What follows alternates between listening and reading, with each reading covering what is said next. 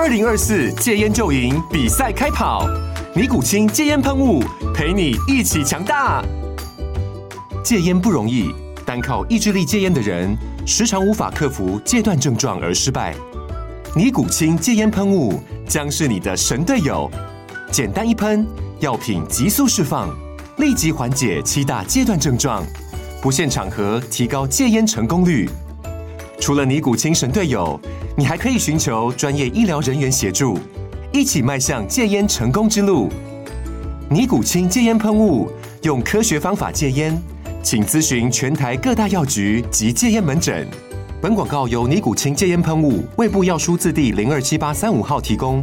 嘉安嘉护股份有限公司，台北市中山区民生东路三段二号十楼，北市卫药广字第一一三零三零一九零号。尼古清戒烟喷雾，相伴每个新开始。天哪，时间不够，事情老是做不完，怎么办？别担心，就让高校人生商学院每周陪你充充电，找到方法不抱怨。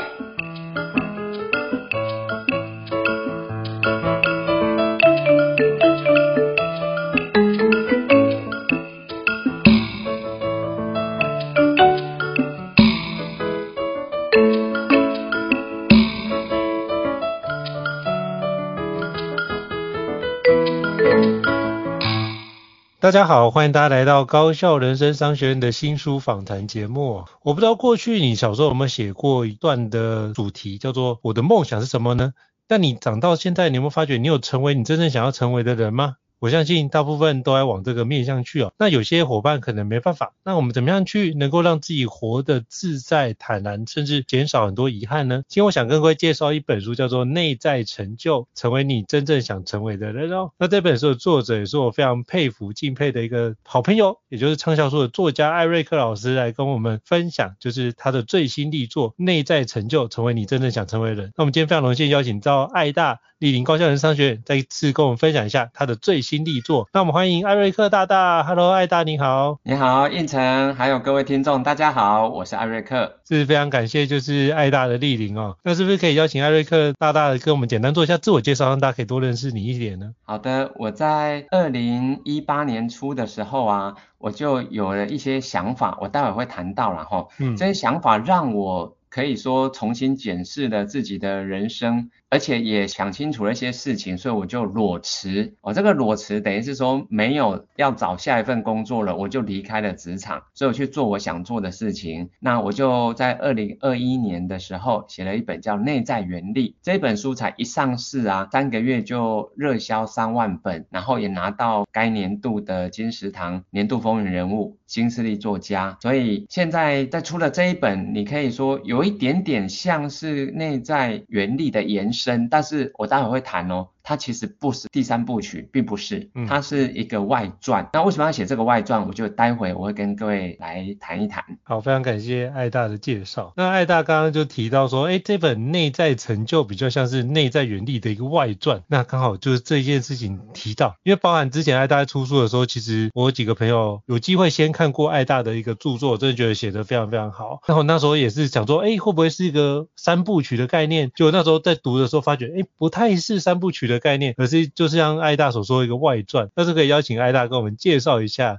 为什么是用一个类似外传的一个形式来书写这本内在成就呢？是的，我内在成就这本书主要谈的就是我从二零一八年初决定裸辞金融业的工作开始，哦、嗯，一直到现在这将近六年的时间，哦，我做了一些你可以说很不一样的事情，而且这个可以说是从无到有，从零开始的一个。起步，那我会谈到我在二零一八年其实是有开始写了几本书，是财经的书啊，我是用安纳金的笔名，并不是用艾瑞克，因为我那时候之所以离开金融业啊，就是我觉得如果人生只是为了卖命赚钱，那我赚够钱，那我要做什么？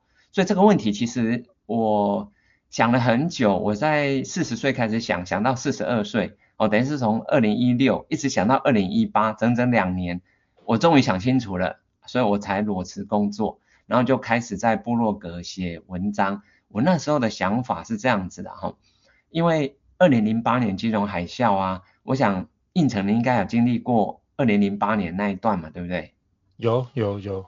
啊你，你你当时有投资有赔很惨吗？那时候还好，但是就就我那时候是二零一九，就是二零零九的时候到二零一零，刚好在美国念书。我是记得我那时候非常难找工作，我大概投了一千封履历，后来才得到五十二次的面试，最后才找到工作。我就觉得那次是就是金融海啸后还是持续要好几年才能够让金融复苏的状态，所以我觉得那时候我是有体验到金融海啸的一个的震撼力。我觉得我是亲身体验到，因为那时候就在美国，然后那时候去申请，比如说那个相关的。工作签证的时候，他们就会刁难说，为什么你不用美国当地人，要用一个外国人？然后就不断的去跟雇主这边一而再再而三。我记得最多的时候，我的雇主被问了六次，然后做了六次 confirm 才决定用我这样子。所以我觉得我比较像是接受了金融海啸，我在台湾还在准备出国的时候，然后我发觉那时候是我出国，还是发觉金融海啸的余威还是都在。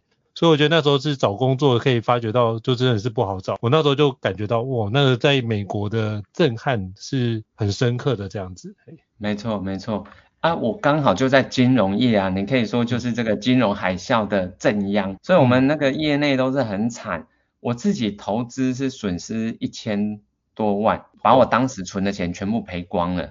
嗯，好，所以那时候我。就狠下心来，一定要把投资这件事情学好。那我也很幸运啊，就是花了大概可以说八年左右的时间，在二零一六，确实我已经学会了大部分的所需要学的。而且我在二零零九年已经考到全世界在投资领域的最高荣誉，呃，叫 CFA，这个特许金融分析师是国际级的证照，全台湾。目前合格的大概只有三四百人吧，我是其中一个，所以我就用我的投资的能力存够了退休的的钱，所以我就二零一六其实我已经可以去做想做的事情，可是我又多想了两年，因为其实哈太年轻，你想要退休或退而不休，所有人都会阻止你，好朋友阻止你，爸妈更不可能接受。哦，所以尤其。尤其太太小孩也是不可能相信你可以这样完全不工作，呢那怎么办？所以当时就多了两年的时间缓冲。后来我就是已经都沟通好了，我就裸辞哦，就真的没有工作了。然后我就开始写文章。我的起心动念就是这样子。我自己是在金融海啸惨赔的人，可是老实说，我不是最惨的。嗯，因为二零一八那时候我看到很多。新闻哦，是台湾的哦，有跳楼自杀的，也有啊，带着小孩烧炭自杀的，对，所以很严重。所以我就觉得，难道这些人都为什么没有人可以去教他们不要赔这么惨？因为我自己就是受害者啊，所以我就决定，我发一个愿，我要帮一万个散户教他们学会投资，不要再惨赔了，说要摆脱惨赔的命运。为什么要帮助一万个人？背后就是一万个家庭，所以这就是我的起心动念。所以我宁可没有收入也没有关系，我就开始写文章，每天就写两百个字。好，所以我当时在二零一六年的时候是用安纳金的笔名就开始写这个市场的一个短评，我就从那两百字开始。后来没想到在短短的六年内啊，我的粉丝已经达到六万，总共出了六本书。累计销量有十几万本，就是在这个二零二一年底的时候，我就觉得我达成了我的目标哦，所以我就封笔了。所以可以说这一段故事在之前是从来没有人知道，我也没有揭露过的。但是我觉得这个对一个想要放弃，也不是说放弃啦，决定改变自己人生，从零开始去做一件事，大家都会恐惧。可是我想用自己的经历告诉大家，你不用怕。其实你也不需要像我这样这么这么说这么绝对了，非得辞掉工作去做。其实也不用，你其实也可以一边工作一边去做我待会要跟各位分享的事情，包含了写作啊或者教别人。这个其实不需要离职，你就可以做了。所以我我想待会要跟大家分享这些真实的经验，可以帮助很多在职场上迷茫的啊，或者是想要多一些成就感的人，我觉得会很有帮助。我觉得真的是很棒哦！我觉得爱大真的是把个人的经历以及过去的历程分享出来，然后转化变成一种前进的动力。所以说，我一直非常佩服爱大的持续的笔耕以及持续的影响力的展现，我真的觉得由衷的佩服。那我觉得刚刚爱大愿意分享，就是二零一八年金融海啸这个经历，我相信大家也知道说，从我们跌倒也没关系，但是我们跌倒之后要从里面找到一些有没有什么宝贝可以捡起来的，然后有什么经验可以学起来。我觉得在爱大里面得到非常多的一个丰沛的能量。那我也想请教爱大。那因为这是你写这本书，哎，可以整理出来让大家可以多了解你的内在成就，是不是可以跟你请教一下，当初你怎么去挖掘跟探索你的内在成就，是有什么样的一个契机让你开始做这件事情的呢？好的，刚刚有提到我二零一六年初其实已经自己有存够，我觉得退休金够用就好了，因为其实我我本来就是省吃俭用的人，嗯、我生活的开销很少。所以对我来讲，我不需要很多，我就够了。所以我在二零一六年初，其实本来已经想要离职了。啊，当然就是家人啊，有一直一直担心，所以就多延了两年。可是我在二零一七年的下半年的时候啊，读到了一本书，改变了我的想法。那一本书的名字啊，叫做《请问侯文咏：一场与内在对话的旅程》。他在里面他就提到说，吼。侯文咏他身为医师哦，陪伴过了大概四五百位临终的病患走最后的一程，然后呢，他都会在病床边去问那些这个即将就人生走到终点的，问他说，你有没有什么遗憾呐、啊？结果告诉你，这些人很多人都说哦，他们觉得很多事情真的想做的，其实没有去做。梦想也没有去实现，甚至有人说啊，他这辈子是白活的，可是来不及了。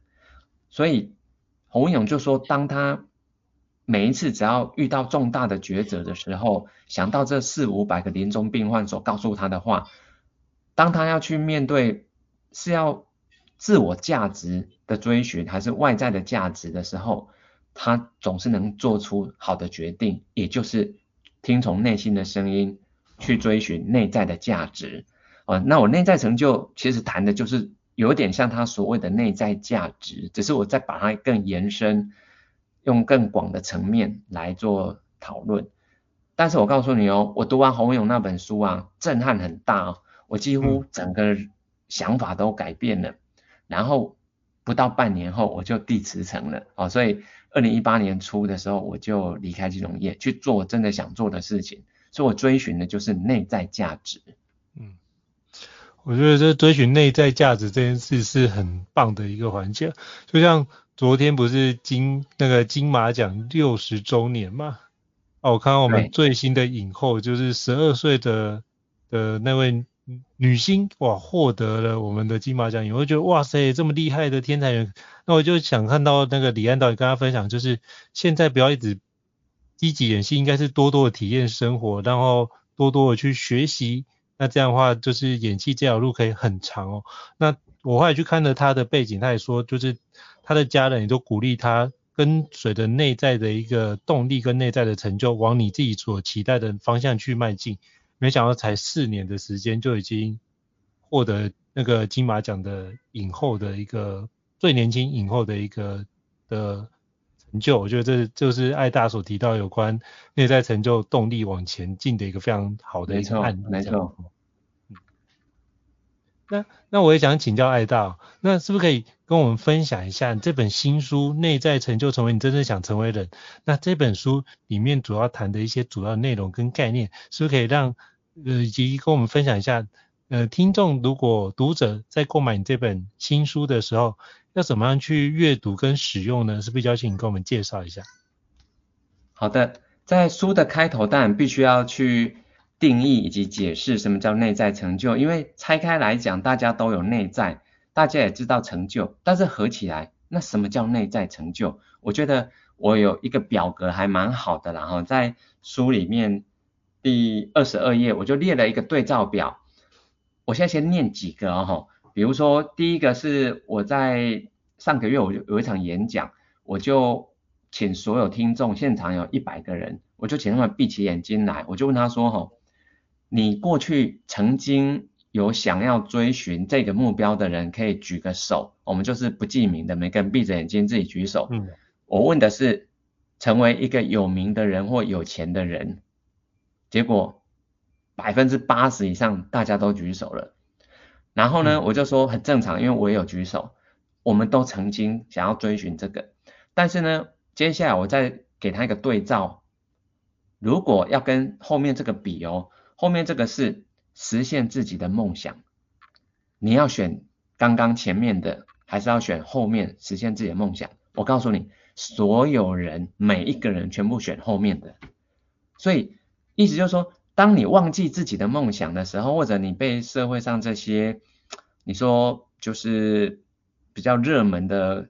新闻啊，或者题材给给淹没的时候，常常我们会忘记自己真正的梦想在哪里，而是被这个社会的框架或主流给带着走。那事实上，那不是你的天命啊，那是那个每个人的天命都不一样。所以，当你重新去选择的时候，其实就像侯文勇所说的，外在的成就跟内在成就，如果你有。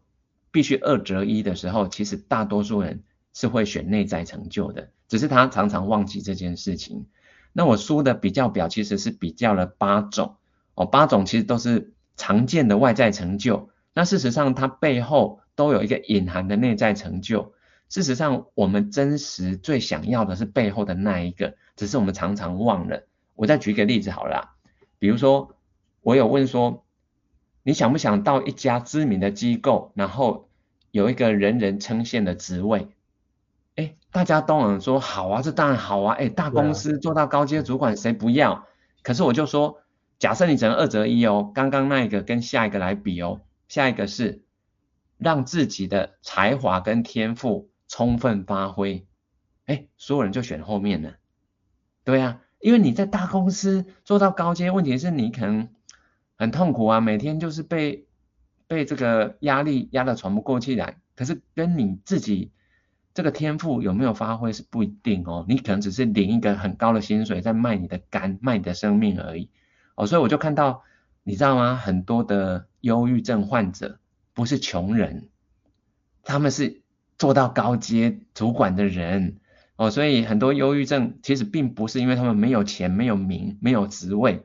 相反的是，他们忘记了他们真正他的才华跟天赋已经太久没有去发挥了，所以他们闷太久了，闷到有病了，所以忧郁症就出来了。所以我们这本书这个表格我觉得蛮好，就是让大家去对照。我们乍看之下有很多我们想要追求的东西，其实都是外在成就，可是它都隐含了一个内在的成就。我觉得大家很值得去看这个表格。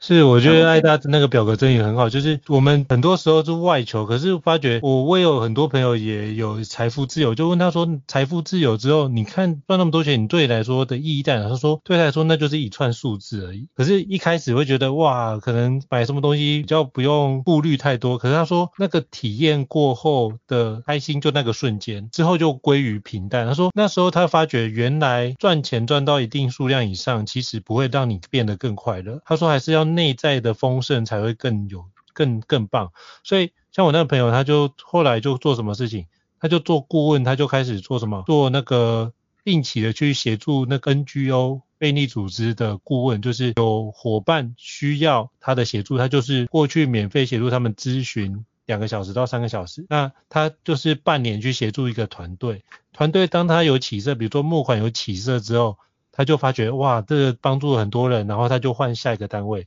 他每个单位不会花太多时间，但是也不会让他长期去依赖。但我觉得他这样子用类似呃游牧的精神去实践他的，把他的原来的 know how 跟原来的经验可以贡献出来，他觉得很有收获。所以他反而现在觉得钱对他来说不是太大事，反而是能不能对于他以前在职场上累积几十年的经验跟智慧，可以有效的去跟。这么多的组织需要去跟他做分享，那我觉得这件事情，他觉得这件事对他来说反而是一个比较有价值的事情，所以我觉得这也呼应爱大所说的，如何让你的内在成就可以发光发热，我觉得都是一个非常重要的事情。没错没错，那我刚刚有提到这个有关内在成就的定义啊，跟比较，嗯、其实这个只有占书的可能百分之一二十而已啦吼。可是真正主要的内容是在两大部分，一个是自我实现，也就是找到自己心中的光。那另外一个部分叫帮助他人，是成为世界的光。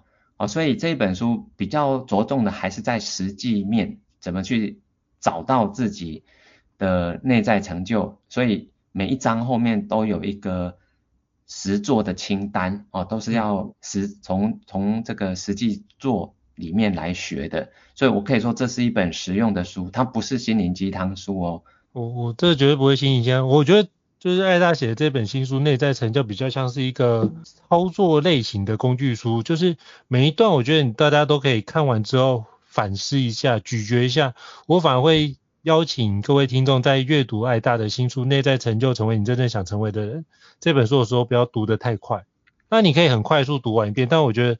它每一篇文章都可以让你细细的去品味，到底哪个地方我需要做一些调整，哪个地方我希望可以过得更好，就在每一个环节，其实爱大都做很很详细的一个拆解，所以就是可以针对你自己所欠缺的环节，或是你自己觉得哪个地方需要做调整，你就可以再利用后面的一个表格帮助自己做什么优化跟调整。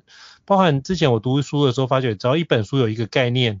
能够有收获，其实那本书就已经很有价值啊。那我相信各位在读艾大这本《内在成就》，成为你真正想成为的人，你一定会有非常多的择页跟重点的注记啊。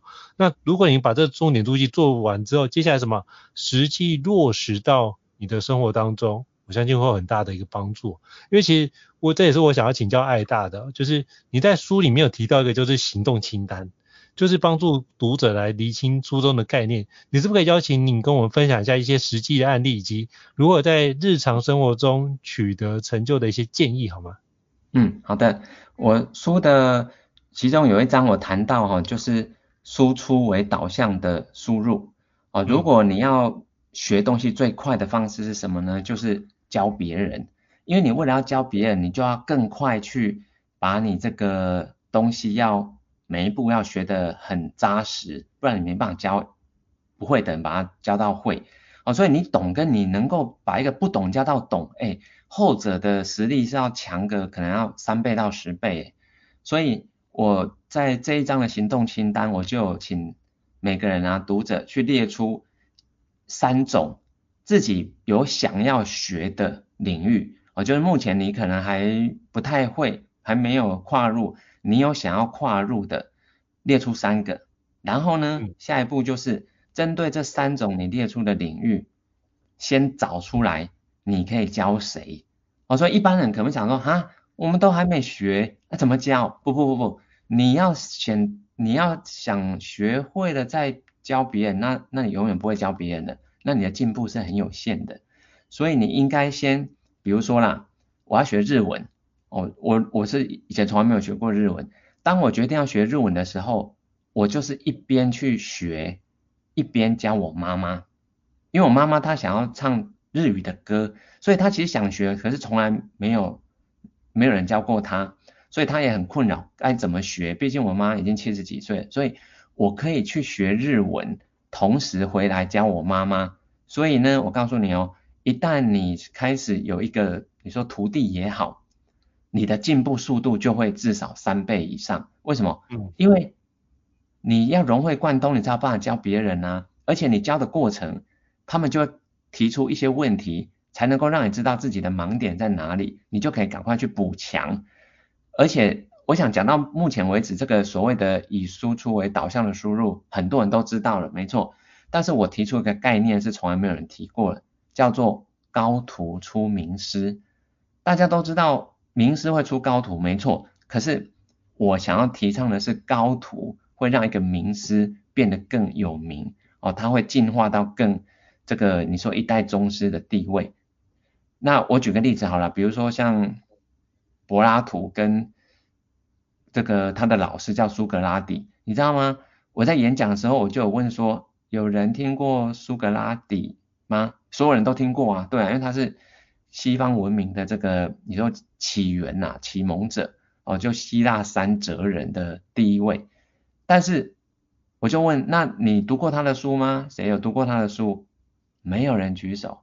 这是对的，因为根本没有写书啊，苏格拉底连一本著作都没有，他从来没有写写下什么东西，所以是他的徒弟叫柏拉图写了很多叫对话录。那么柏拉图的对话录里面主主要的核心人物就是苏格拉底，所以我们可以这样说，是因为他的高徒才让我们知道历史上有苏格拉底，柏拉图不写，历史上没有这个人了。好，所以高徒会出名师，但是到讲到这里，你可能还是觉得。哇，很酷！可是我告诉你，还有更酷的。真正学习最快的呢，是你同时教一个人，而且你上面有一个导师可以问，这样子就会开启一条有如光速般的学习通道。因为你一方面会得到徒弟的反馈，徒弟会问你很多很难的问题，然后你不会的时候就可以马上再去问你上面的导师哦，所以你这样子。的融会贯通速度是会非常非常快的哦，所以我在这一章的行动清单就是给大家做这样子一个练习，列出你想要跨入一个新领域，你先找一个徒弟，可能是你的妈妈爸爸，或者是你的弟弟妹妹，或者是你的呃部属啊，或者学弟学妹都可以，可是你一定要找到一个导师，你要跨入一个领域，你要靠自己摸索哈，你是浪费生命，太慢了，你必须去找出一个可以。当做你的这个指导指导者的 mentor 这种导师的角色，你速度才会快哦。这个就是一个实例哦，行动清单的一个例子。而且我觉得这是一个非常棒案例，就透过就是行动清单落实在日常生活中，把它以产出输出为主要的目的的输入，我觉得都是很好的一个分享的，让自己可以快速学习的概念哦。那我也想请教，就是爱大，那你希望读者从您这本新书《内在成就，成为你真正想成为的人》这本书，如果要选一个概念，就是一个 take away 学会的话，或者他学习到一个点，你会建议他是大概是哪一个点呢？是不是邀请跟我们分享一下？嗯，就如书的副书名啦，哈，嗯，成为你真正想成为的人。其实哈，我在过去两年啊，为了内在原力。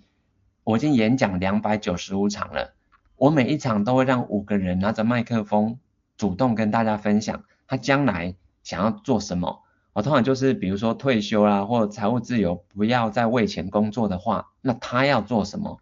结果告诉你哦，同一场的五个人啊，从来没有重复过。哎，真的哎，我讲了两百九十五场了，没有任何同一场里面的那五个会重复。那跨场不同场之间或许偶尔会重复，但是也没有很多哦。比如说有人说想要去做志工，没错，可我进一步问是哪一种志工，他讲的又不一样哦。所以我可以做个结论了哈，这将近三百场，每一场五个人，这样有将近一千五百个人分享啊，几乎都不太一样。所以这代表所谓的自我实现是一个很个人的事情，你不用管别人的。梦想是什么？那是他们家的，不关你的事。你要找出你的，因为已经去世的这个国家文艺奖第一届的戏剧类得主叫李国修教授，他已经去世了。可是他留给我们一句话，我觉得很很震撼。他说：“哈，人一辈子做好一件事就功德圆满了。”我认为那个一件事就是自我实现，但是这个自我实现又跟别人没有关系，你要去找出你自己的。但是这是一个大哉问哦，你将来想要成为什么样的人，其实是不容易，不容易去找出来。所以我书里面有教了好几种不同的方法，有包含向内探寻，好像你自己的内心探寻的有几个方法，也有向外探寻的。但这个因为方法很多，所以我还是建议你从书里面至少一定会有个方法适合你。只要你找到了，那你就试了，你就知道要往哪里去了。不然哈、哦。就算你是航海技术再怎么高超的老船长，你不知道船要开去哪里，你在任何一个海域上都是危险的啊。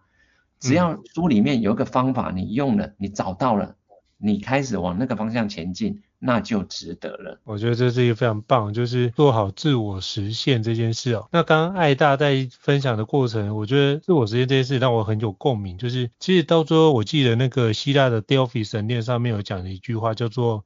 认识你自己，凡事勿过度。所以，自我实现很多时候是我们必须成为我们所期待那个人，就是我们要先认识自己，然后成为自己期待那个人。然后在过程当中，我们要相信自己，那我就想到歌德，我之前记得歌德有讲过，德国诗人歌德讲过一句话，说在你相信自己的那一个瞬间开始，你就会知道你要该怎么样往下过日子。所以我觉得，如果你已经可以做到爱大所说的自我实现的话，其实你就逐渐在成为你真正想成为那个人的路上。的目标的路上迈进哦，我觉得这样的一个生活的调性，或者是你的生活品质，以及内在的丰盛程度，都可以比过往就是只是追求外在成就会更加的圆满跟丰盛哦。非常感谢艾大。那最后我也想请教艾大，就是。那这本内在成就，成为你真正想成为的人，这本有没有最近有没有什么新书分享会呢？是不是邀请艾大跟我们介绍一下？哦，有很多场哦，我就以这个日期的先后念念几场给各位参考一下哈。十二月八号是晚上七点半，在台北那地点是在诚品信义店，就是快熄灯的那一间的诚品信义店六楼视听室哦，是从七点半开始到九点。那接下来呢，台中是在十二月十六号下午的两点半，在诚品的台中中友店、中友百货哦，十楼的那一间。那同一天的晚上会在高雄，高雄场是晚上七点半开始，是在大圆柏的成品哦，是在十四楼大远百的十四楼成品。那这三场都是确定的，而且是大型的。那后面还是有很多场，包含的像是，呃，有确定要办的，还有一月二十哦，在花莲啊，一月二十七在台南，那还有另外正在安排的有新竹，还有桃园哦，还有可能还是会办那个嘉义哦，那还有宜兰，那这些场次呢还在讨论中的。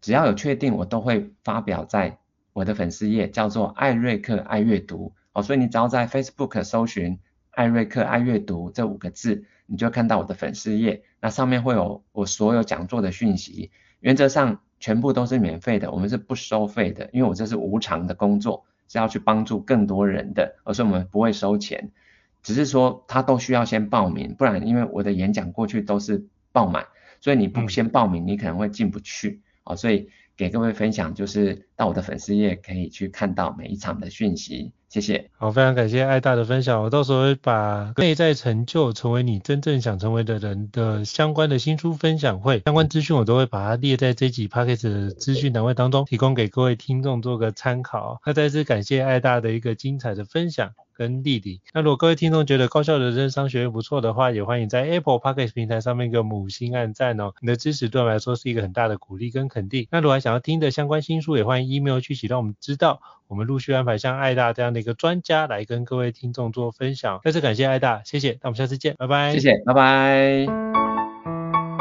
高校人生商学院，掌握人生选择权。